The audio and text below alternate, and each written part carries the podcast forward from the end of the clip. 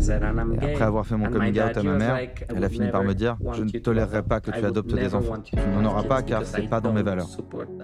Donc j'évite littéralement d'aller à un date si je sais que la personne en face n'est pas de la même religion. Mais c'est à cause de ça, je pense, que je ne pourrais pas dater quelqu'un qui vient d'un milieu social vraiment différent du mien.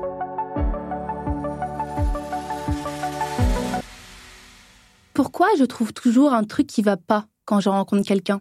Pourquoi la vie de mes parents compte toujours autant Pourquoi depuis toute petite, on me demande si j'ai un amoureux avant même de connaître mon orientation sexuelle?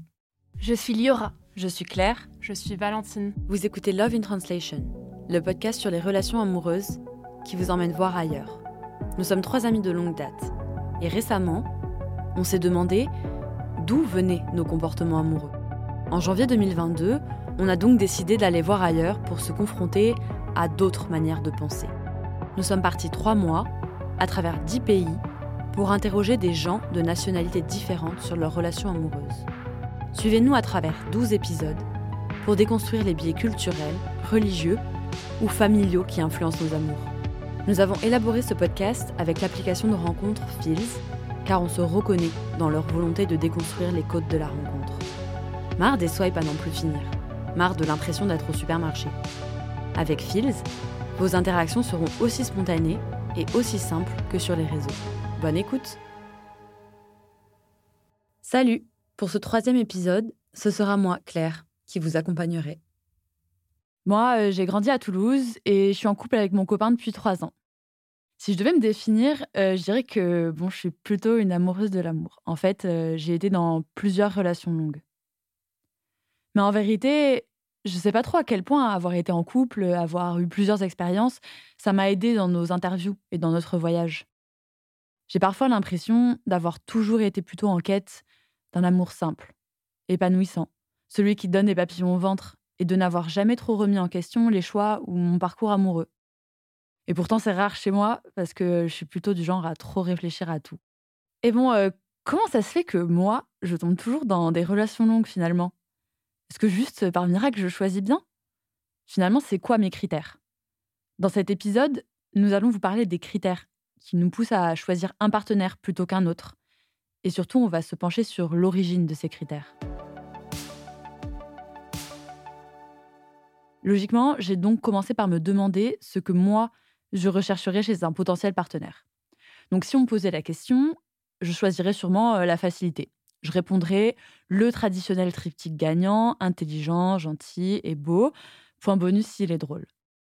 Non pas parce que je suis pas exigeante en amour, mais peut-être parce qu'au fond, ce qui m'intéresse plus que des critères, c'est la compatibilité. Est-ce que, sans trop pouvoir l'expliquer, ça match ou non? D'ailleurs, tout un business a tenté de rationaliser et d'exploiter cette notion de compatibilité, avec la promesse de pouvoir la chiffrer pour vous trouver le match parfait.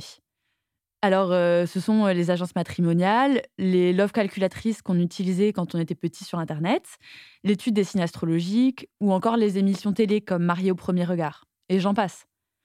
Mais la compatibilité, est-ce qu'elle peut vraiment se résumer à une liste de critères bien établis et qui demandent à être parfaitement remplis Je pense pas.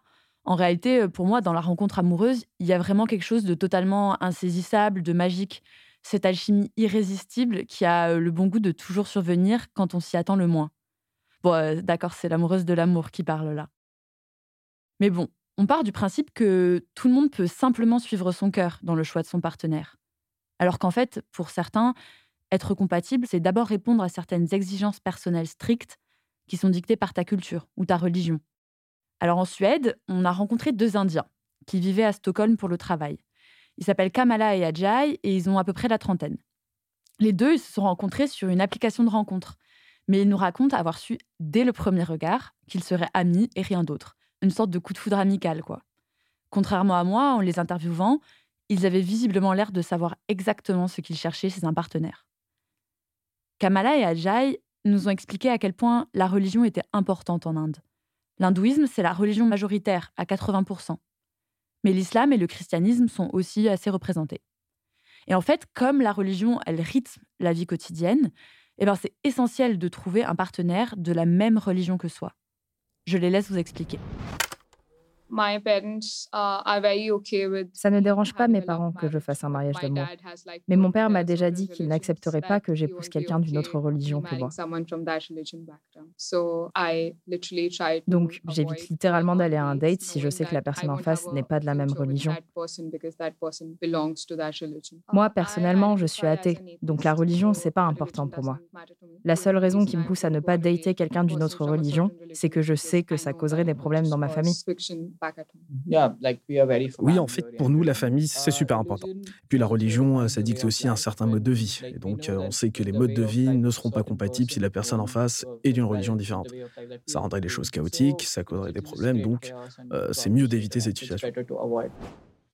Donc Kamal et Ajay, ils nous expliquent qu'ils ne sortiraient jamais avec quelqu'un d'une autre religion.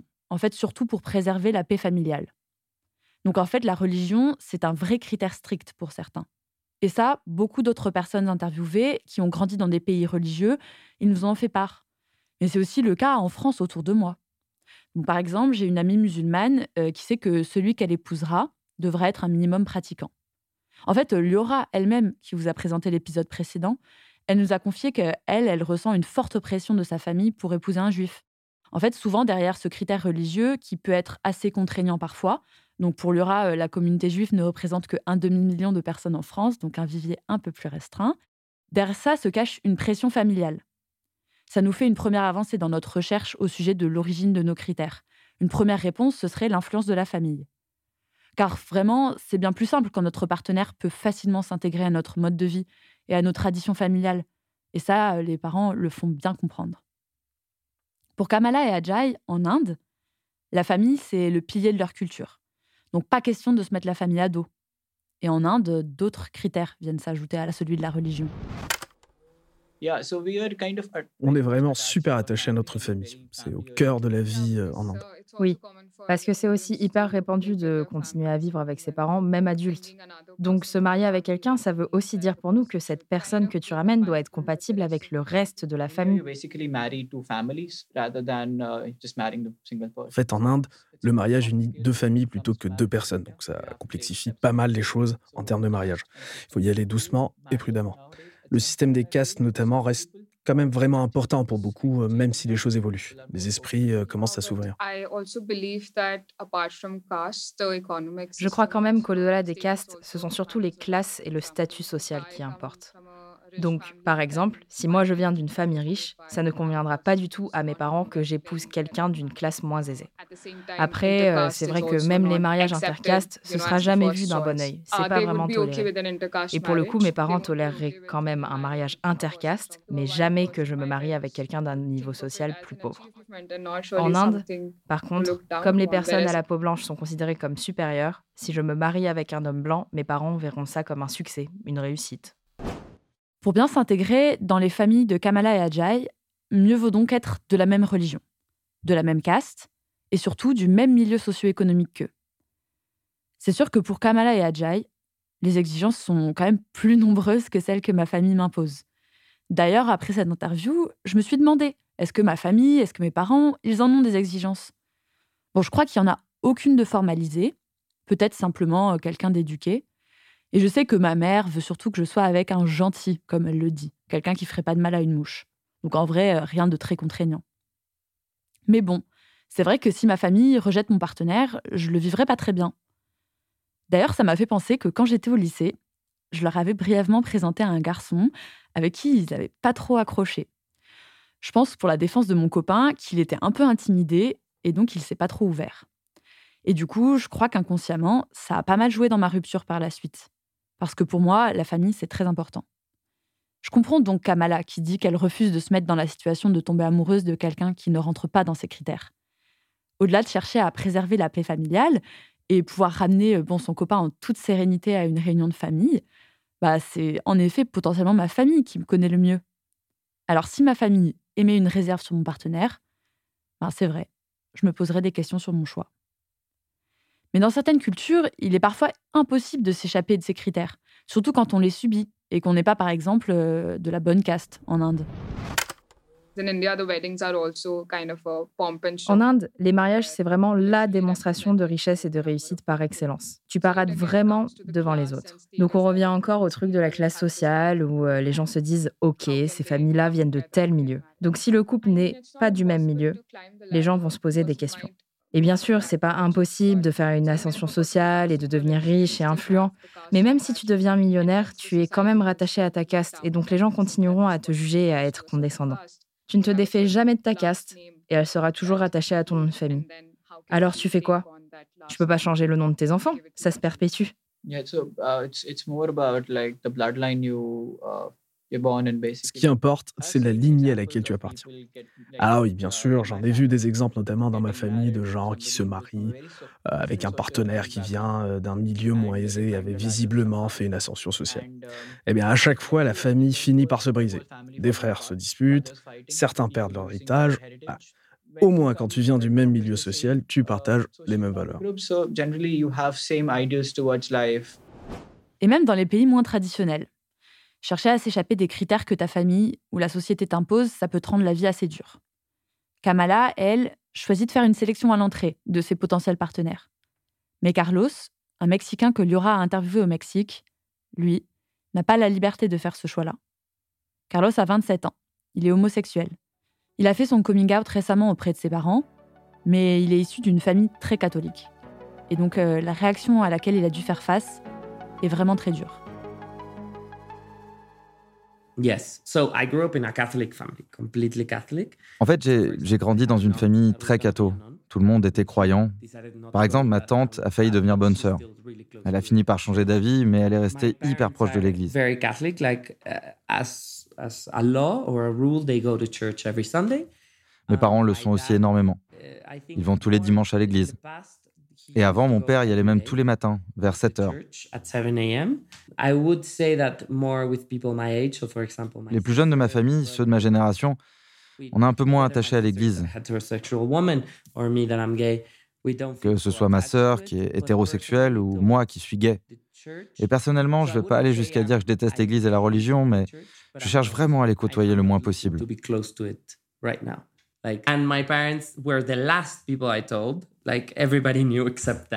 Mes parents sont les dernières personnes à qui j'ai fait mon coming out. Tout le monde était au courant sauf eux. Et donc je leur ai dit, enfin, d'abord je l'ai dit à ma mère, on discutait tranquillement, j'ai choisi ce moment pour lui dire, il faut que je t'avoue quelque chose. Euh, je suis gay. Et là, la conversation a pris un gros tournant. Sa réaction, c'était Enfin, elle n'a pas vraiment mal réagi, mais elle était super émotive et elle s'arrêtait pas de pleurer et tout. Elle m'a dit Oh mon Dieu, c'est vraiment dur d'entendre ça. C'était un océan de larmes. Elle a fini par me dire Tu l'annonceras toi-même à ton père parce que j'ai pas la force de le faire.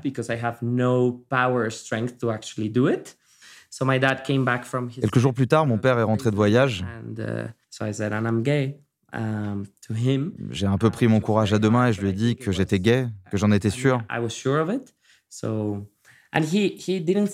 Au début, il est resté silencieux pendant plusieurs heures. Il n'a rien dit. En fait, on était seuls dans ma chambre quand je lui ai dit. Et mon père a entendu les pleurs de ma mère dans la chambre d'à côté. Il est parti la rejoindre sans un mot. Alors moi aussi, j'y suis allé. Ils pleuraient tous les deux et j'ai essayé de m'expliquer. Je suis la même personne qu'avant, j'ai, j'ai pas changé, je resterai toujours le même. Mes valeurs vont pas changer, rien ne changera pour vous. Ah, j'essayais de prouver que ce que je ressentais n'avait rien de mauvais. Ils m'ont pas répondu. Ils sont juste restés silencieux. Et mon père, lui, a fini par avoir une réaction beaucoup plus dure, une réaction qui colle bien à cette image attendue de l'homme.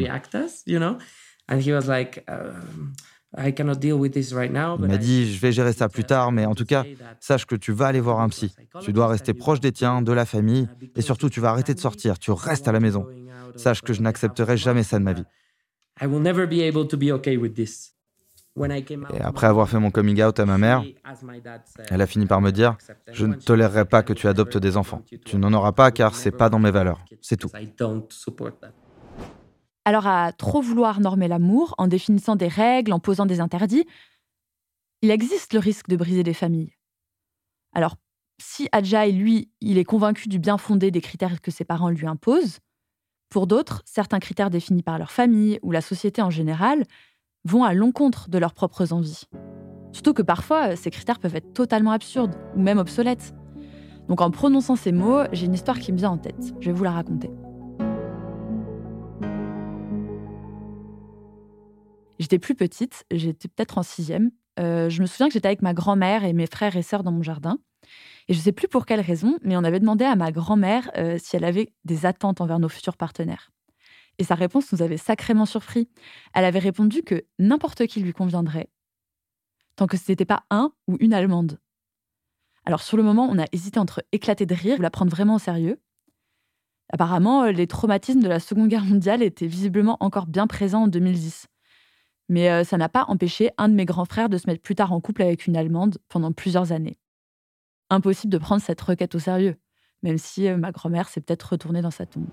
Bon, on a beaucoup parlé de l'influence de la famille sur nos choix de partenaires.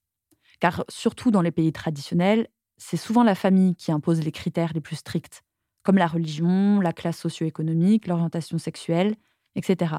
Et être conscient de cette influence, c'est hyper important pour faire des choix éclairés.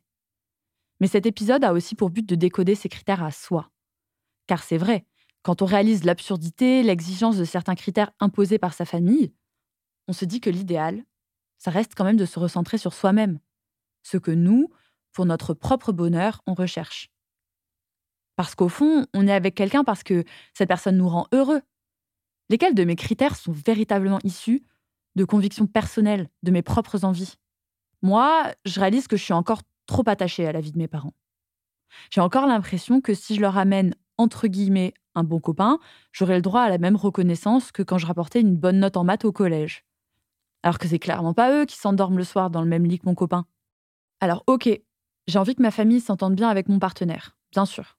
Mais en réalité, rien ne me fait moins envie que d'être avec le gendre parfait, qui sera probablement parfait qu'aux yeux de mes parents.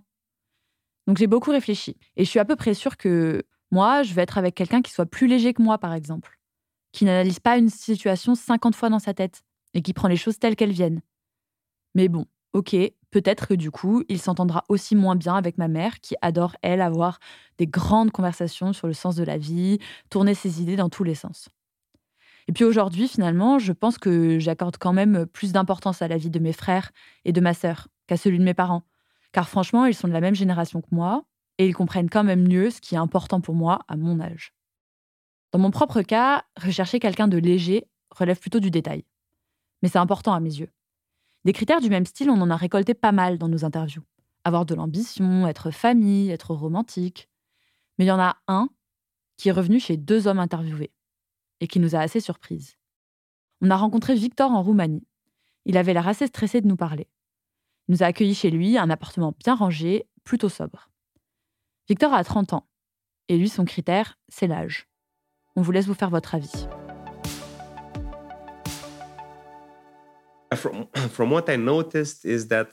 Ce que j'ai remarqué, c'est que les filles, enfin les femmes plus âgées, ont beaucoup plus envie de se marier et d'avoir des enfants. C'est aussi exactement ce que je souhaite, mais je pense qu'elles ont forcément une pression beaucoup plus importante que moi là-dessus, à cause de leur corps ou de leur horloge biologique féminine, qui leur rappelle qu'elles vont devoir se reproduire plus vite.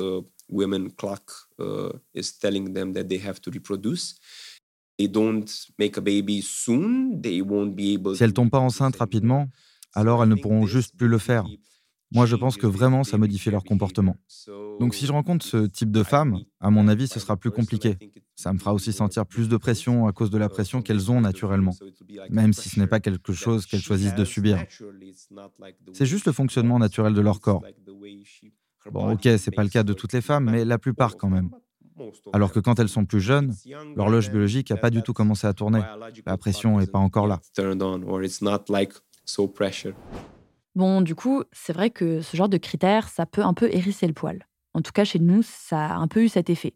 Ça donnait l'impression que dès 30 ans, les femmes devenaient des poules pondeuses avides de spermatozoïdes en bonne santé avant tout. Mais bon, on doit l'avouer, il n'a pas tort sur toute la ligne. L'horloge biologique, c'est encore et toujours aujourd'hui une contrainte pour les femmes souhaitant avoir des enfants.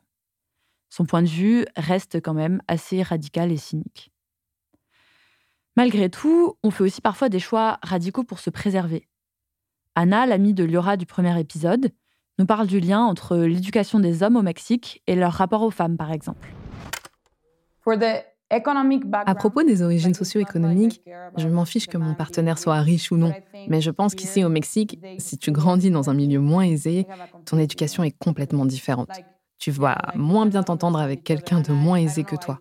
Alors que, je sais pas, par exemple, j'ai plein d'amis européens, ok, leur père est serveur, mais en fait, euh, ils ont quand même une super éducation. Et je partage quand même plein de choses avec ces amis-là, autant qu'avec mes amis mexicains de classe sociale aisée. Alors oui, c'est une triste réalité au Mexique, mais c'est à cause de ça, je pense, que je ne pourrais pas dater quelqu'un qui vient d'un milieu social vraiment différent du mien. Pas besoin qu'on vienne exactement du même, hein. il faut que ce soit plutôt similaire, qu'on soit allé dans le même type d'école et qu'on ait reçu le même type d'éducation. Sinon, c'est trop différent. Il y a aussi la question du sexisme et du machisme au Mexique. Plus ton niveau d'éducation est faible, plus en général c'est pire à ce niveau-là. Par exemple, dans les toutes petites villes, la situation est horrible. C'est pour ça qu'à Mexico City, qui est une ville plus grande, plus riches et éduqués, les hommes ont des idées plus progressistes, alors que dans ma ville natale, qui est vraiment petite, on retourne 50 ans en arrière en termes de rapport homme-femme. Le critère d'Anna est peut-être assez limitant. Est-ce que vraiment, au Mexique, tous les hommes de classe sociale moins aisée ne sont pas très respectueux des femmes? Dans le cas de Victor comme d'Anna, les deux ont l'air assez certains de vouloir être avec quelqu'un de plus jeune et de la même classe sociale, respectivement. Mais c'est vrai qu'au-delà de connaître ses propres critères, c'est important de savoir comment parvenir à les identifier.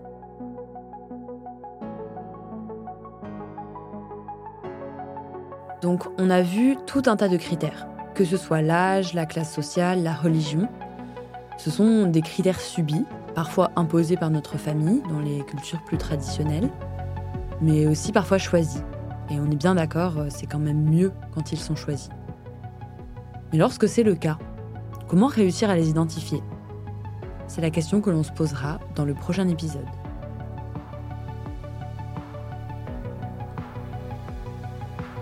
On remercie infiniment Fields d'avoir rendu ce podcast possible.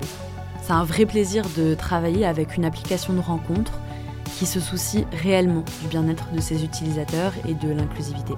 On se retrouve sur l'app